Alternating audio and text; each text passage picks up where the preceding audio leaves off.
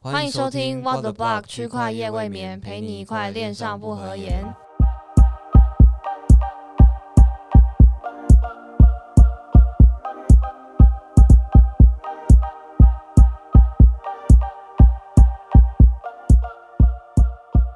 Hello，大家好，我是主持人 Laura。我是主持 人 Elvin，那不知不觉已经来到了二零二零年的 Q4。那对在二零二零年可以说是非常多灾多难的一年。对对，在现实生活中，我们因为疫情的关系，不论是生活或者是工作，都受到了非常大的影响。嗯，没那错在我们这个瞬息万变的币圈，其实每天也都有不一样的事情发生，就像八点档一样。嗯，那我们今天就是我们今天 w a t e Block 就特别为大家挑出了五件我们觉得就是在币圈里面影响比较大的，或是让人印象比较深刻的事情来好哦没分错享。对，好，那首先呢，第一个事件就由我来分享，这样子。好，那讲到二零二零，其实大家也知道，这个 这一年真的是非常的动荡，不管是币圈之外，还是在币圈之内，这样子就是发生了很多事情，不管是 DeFi 啊，或者是 Twitter 每天都有上演一些八音档的剧情等等。好，那第一个事情呢，就从三月初那时候的比特币大跌来为大家回忆一下当时的惨况，这样。嗯，当下真的是非常的凄凄惨。对，那三一二发生什么事情？我想在币圈的大家应该都还是有记忆犹新吧。比特币呢，在短短两天内呢，就从八千美元的价位呢，跌破了四千美元。那三一二当天呢，更破了就是七年来单日跌幅最大的一个记录，这样。真的真的很惨哎、血洗市场。 对，而且我记得那时候，其实我跟朋友就是好像玩荷叶玩的很开 心吧，你说那时候刚在可能 FTS 上面，呃，类似对，然后就真的也是没有什么在避险，嗯哼然后就真的眼睁睁的，对，就看到看着自己的钱全部不见，就慢慢的消失到眼前。跟着那一根 大红线下去我。还记得那时候，嗯，每次好几次的剧烈波动都是在半夜吧？哦，就是对啊，可能对啊，一那一点次也是在两点的时候那一次是早上吧？嗯，哎、啊第一次最是最半惨的那夜一，次好像是早上，对，第二然次后在那是半之前好像都是半夜在夜，跌。对对对对，对反正真的是庄家在半夜搞事，对，就是让大家都睡得不得不得安宁这样。嗯，那许多人就预测呢，这一次的市场结构性的崩塌，主要就是跟两点有关。第一点呢，就是市场的去风险化，因为像是当时的股市也蛮惨的，嗯，因为疫情嘛，美股对开始美股也走崩走跌，对，然后股票抛售造成许多人就透过清空虚拟货货币的部位回去救火，这样。嗯嗯嗯，那还有第二点呢，就是抵押品遭大量清算所引发的连环下跌。那这是什么意思呢？其实就像是 MakerDAO 这样的平台，其实有很多人会去抵押他们的以太币啊，或者是其他虚拟货币，去把嗯更多的钱给借出来去做其他的操作。嗯嗯那当时因为市场整体下跌，那以太币的价格当然也是受很大的影响。嗯，那也就是说呢，这些这些人在嗯 MakerDAO 抵押他们的以太币的这些人，他们的部位有可能很有可能就会被清算。嗯哼，那部位被清算的当下，可能就会更影响到以太它的价格，嗯嗯嗯，所以就会造成系统性风险。 OK 然后连当环爆对仓，对对，然后又引发了矿难的现象的发生。嗯那为什么会引发矿难？就是说呢，其实比呃矿工他们在挖比特币出来的那些盈利，可能就是不敷他们当时的成本带。 ，OK，对，因为比特币的价格已经就是下跌了很多。那讲到今年虚拟货币市场引起牛市热潮的，可能就是非呃流动性挖矿莫属了。那流动性挖矿呢，其实嗯，蛮多人说叫 liquidity mining 或者是 yield farming，两种都有人讲。那这个概念呢，可能就要从 Compound 开始说起。那借贷协议 Compound 呢，它在四月中旬宣布他们的自己型代币 Comp 的发行计划。那他们将会分发四十二的总供应量给治理代币这个部分，嗯然后总共会大概花四年去分发他们的代币这样子。嗯嗯那要怎么去得到呢？就是说，大家如果在 Compound 这个平台上参与借贷或者是放贷，都可以去拿到 Comp 这个代币的奖励。嗯哼，那这也是当时流动性挖矿的起源。这样，对。那当时我还记得，就是一开始推出来的时候，大家就真的非常疯狂的去试啊吧。嗯，好像就很多人就把钱充进去里面，就是放贷吧，嗯，对借那放贷我都听到有人在玩这样，对。只是呢，那个时候没有想太多，对，就是我那时候也其实也只是放一点点而已。你那时候就有放了哦。对，我那时候就有放了，但我真的就放很少，可能就是嗯你的一点点是、呃，可能就一两百 U 这样。 OK，对好但当时根本就没有考虑到 gas fee 那些问题。哦，对对，那个时候 gas fee 应该就是没有没有那么高吧，但像还是怎么讲？对于你没有投入那么多的玩家来讲，真的就是哦不敷你挖出来的那些盈利。哦知道是，所以我我还记得我当时根本就也没有赚多少。嗯嗯嗯，对然后因为它的 comp 是线性发放的嘛，嗯对，所以变成说你没有办法很频繁的去把 comp 领出来然后卖掉， OK，你就是要等一于直等。等于就是你要因为为了要省那个手续费，对，然后你可能就是等到它累积了一笔一定的数量之后，你才把它卖掉。没错， OK，所 这也以是很辛苦，真的很惨，这就是韭菜的命 运。然后等到了你想要卖掉，才发现它的价格就已经下去了。？哦。所以你这样子操作，整整个来说是有赚到钱的吗 呃，应该还是有，但就真的就是小到可以忽略不计这样，你那时候放几天呐、啊好像不到一个月。不到一个月，那挖对出来的 com 大概有多少个？呃，我真的有点忘了欸，但当时就是听到大家有在讲数据，大概就是说。呃，因为当时 comp 上上线三天之后，价格就暴涨了三倍嘛，对，所以以当时的价格去算，年化率大概是十五趴到二十趴之间。哦，那还蛮高的，说实在。对，但如果十五趴、二十趴，你去除以可能一个月，那可能它就是一个月一一趴一左右吧一点。多趴，对对，对对，对啊，所以没事啊，不没提了，事。不提了。对，我们是韭菜嘛， 韭菜总是要尝试。对，那那在这也有一个很有趣的概念，就是嗯，也算是 DeFi 项目的一个里程碑吧，就是他们在那时候就已经在开始推展道的这个趋势，嗯，对，去中心化组织。那因为有了这个概念呢，Com 的用户就是你假如持有 Com 这个代币，你就可以共同的去跟大家去决定说啊，日后整个平台的发展方向，嗯比哼，如说代币要怎么分发啊，或者是借贷平台上面的利率调整，嗯以及他们可能要支援的新币种或产品等等。 ，OK，就嗯等于是它的就是那个 government token，OK，、嗯，对对对，治理代币治理型代币。 OK 对，那当时其实这样，像是蛮多有名的机构都是前十大的持币者，像是 A Sixteen Z，、嗯，然后 Polychain Capital，、嗯哼还有 Paradigm 这几个，嗯，在加密货币市场中比较知名的机构。这样，他们是本来就把很多的钱都放到 compound 里面，所以理所当然的，就是因为已经有参与了借贷啊或者是贷款的这个行为，所以能够获得很多 comp 吧。好像也是，哦，那我觉得这这对于这个东西，对于小散户来说，其实就嗯没有那么有吸引力。对，真的说真的要是说，嗯，蛮大户，或者是你真的看好这个项目， OK，才会想要去怎么讲，购购购买很多的 comp，然后去参与投票这样。嗯、对啊，因为就像如果是我今天是本金没有很高的人，然后嗯你要我把钱放进去，我已经要先耗了一笔手续费，然后再看一下它年化，其实说不定我其实放在中心化交易所、啊、 都还比较高。对，就有蛮多因素需要考虑的。对，嗯，而且他每次投票好像都也是需要代币这样。哦，那真的，我觉得这就是一个大户游戏。对，好的，那在第三个一样就是我，那就是跟大家讲一下超越比特币价格的 DeFi token YFI。那当时真的是非常的疯狂吧，因为其实流动性挖矿的风潮正式爆发是在 YFI 还有 Curve 这些协议所引起的。这样，那当时呢就有提供 DeFi 协议啊，像是 Compound 啊，或者是 Curve 或者是 YFI 这些协议。那像是 Compound 它的交易深度就达到了原本的四百帕四倍，嗯那 Y 在 WiFi 上面的 TVL 就是啊、呃总质押的金额更是突破了三亿美元。嗯嗯那以当初嗯、WiFi 在 Balance 上面做事的时候，其实才三美元，嗯，啊，差那么多啊！对，真的是那真的是一开始啊。然后最高价格竟然就是嗯超越比特币，然后突破了大概四万美元吧。超超超级贵！我那时候看到我傻眼、对，欸真，的傻突眼。破比特币到底是什么概念？对，当时我就记得突破比特币的时候，大家就一直在讲了，对，我说要不要我追高？要不要追高？嗯嗯，结果就嗯两万了。很很很夸张哎！就对我从来还没有真的有，就是以前就很多人在讲说什么、啊嗯超越比特币什么，我都觉得大家只是讲讲讲而了已。，结果就真的、嗯、对，在今年二零二零年很魔幻，真的 很魔直幻接超越。对，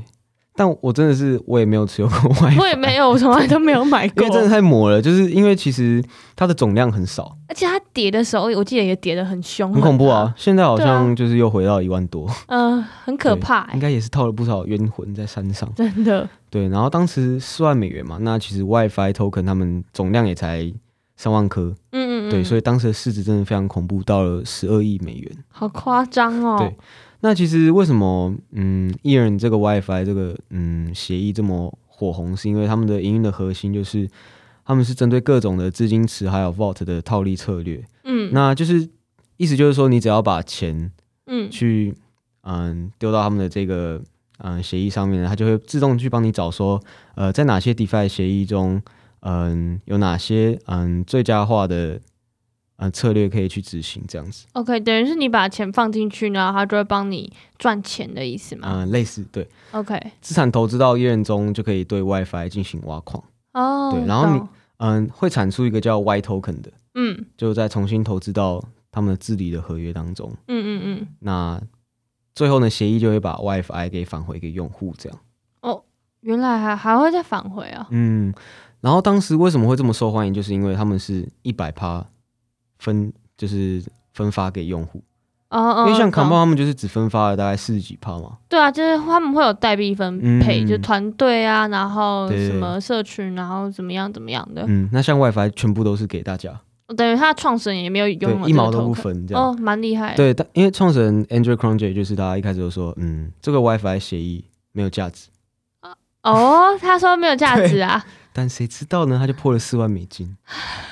对他应该自己也很傻眼吧 对？说不定他自己也很后悔，没有没有留一点给自 没有己。重仓这样。对啊，对对对，所以这就是我觉得完全社区化的，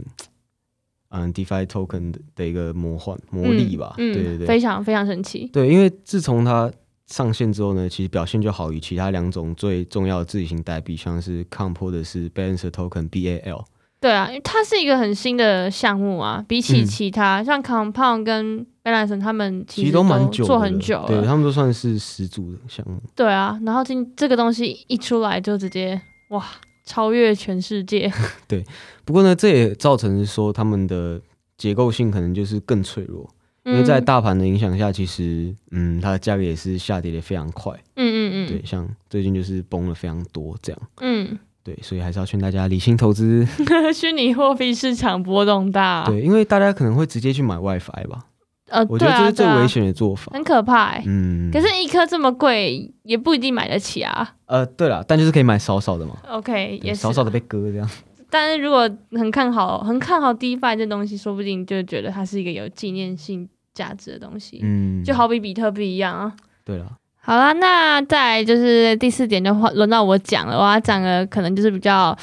让人兴奋的一件事 情，对，因为我自己也因此而获利啦。真对爽。对，那历经了食物之乱之后，就是相信大家可能平常也有听，可能呃宝博节目，或者是平常已经有参与在币圈里面，就会发现我们有一段、有一段时间全部都在讲食物，嗯，就是圈外人可能完全看不懂我们在做什么。对对，那就是历经了那个食物之乱之后，那去中心化交易所龙头 Uniswap 在九月十六号。他们也总算宣布了发行自己的治理代币 Uni，、因为就是在这之前，其实 Uniswap 一直都没有发币。那其实就是其他很多新的项目出来，那做的事情可能可能跟 Uniswap 差不多，那或者是就是 fork 他们，那但是他们都有发行自己的代币，那也也是真的有炒作起来嗯。苏西之类的，哎对对嗯对，就类似苏醒。那 Uniswap 一直都没有发币嘛，大家其实也是一直在等待他们的动作。那就是在九月十六号，他们就发行了自己的代币 Uni，然后发行总数为十亿枚。那他们在当天就宣告，就是其中的十五趴代币直接作为空头奖励哦，，真的超多，超15%级多十五趴，十五亿枚，十五趴就是一点五亿枚。嗯对，那这个东这个东西就是他们分分发给他们之前有在呃 Uniswap 上面进行流动性挖矿，或者是交易，或者是就是只要和合约有互动过的就有用户就有机会可以得到这些空嗯投，然后每个地址可以发到就是四百颗，四百颗，嗯四百颗，对。然后因为它一上币，因为它其实就是一个很大的项目嘛，对。嗯然后它只要它一上币就直接就是币安就直接公告，哦我记得那就是时候好像一天上了三到五间交易所吧。对对对，Uni，然后 Listing，然后 Binance，对然后对对它的价格其实最高一度有达到十五美元哦超。高，应该一瞬间而已。这真的对，那那是那就是一瞬间，但其实相当于就是空投给每一位用户十三台的 PS 五， 我靠，超级多，因为你就算嘛，十五乘以就是刚刚讲一个人四百四百颗颗，，这样的话就是六千嗯，六千美元一个人，是空头、哦，直接躺半年。对你只要有进行过合就是互和合约互动，就直接拿到十八万。嗯，对啊，我还记得那时候很多人就是在开讲 MetaMask，对，看自己，因那为有些人有很多账号嘛。 疯狂挖自己的地啊址出来。对，那虽然它后续的价格是呈现斜坡式的下跌啊，嗯 但是其实现价它还是依然维持在大概是三美元以上嗯34左右。美元对对，那其实算下来也还是有大概三万五千块台币的价值，可嗯以说是给发给大家年终奖对金。对对，也对是不错啦。我自己个人出在六块钱， 我就觉非得。常幸运的对伙，伴，非常幸运，对非常幸运。我还有，我还有一个，我还有一个地址没有出掉啊。哦，对，你还我有就是还留有是不是留着当做纪念可以啊，说不可以啊定哪天它也跟 WiFi 一颗涨到几万一万块块，啊我直接发财你。就先退休吧直。接躺 赚，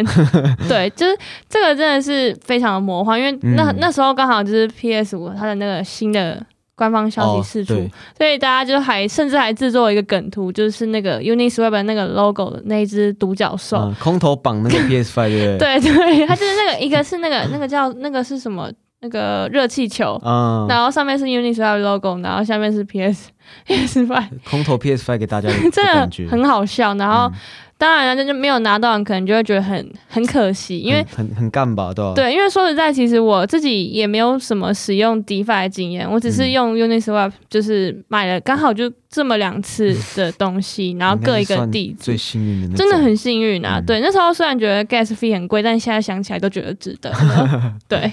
好啦，然后再来接着我要继续讲第五个，其实就是在最近才发生的事情，就是在大家在爽过中秋连假的时候啊，那美国司法部跟 CFTC 其实联合起诉了 Big Max。对，大家相信在币圈应该对 Big Max 都不陌生。嗯，它就是嗯，其实是之前最大的合约交易所、哦期货交易所。对，那他们会为什么会被起诉？其实是就是因为他们作为过去的头部衍生品交易所，那因为他们其实是有面向美国用户提供服务的，但是他们并没有完全的对用户进行 KYC，或是没有就是申请作为一个金融机构应该要拥有的执照，所以他们就被政府金融机构给盯上了哦。毕竟你知道金流这么大，要要不被盯上是非常困难的事情。对，然后就是在 Twitter 就开始就是有一连串的效应就发酵，然后那个时候其实也有连带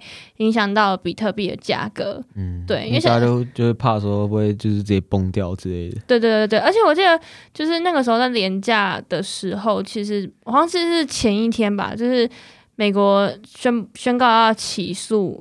B Max 之前，是前一天还是后一天？嗯就川普就哦，对，宣告他染疫，你知 到道底？想怎样？ 对我那两天就想说奇怪，不是放个假吗？对是就明明就爽爽的在烤肉，然后突然莫名其妙手机就叮叮叮叮叮，然后一一连串的新闻，然后就出来，然后就觉得这个廉价时代也太不平静了哦吧。但好好在就是后来就是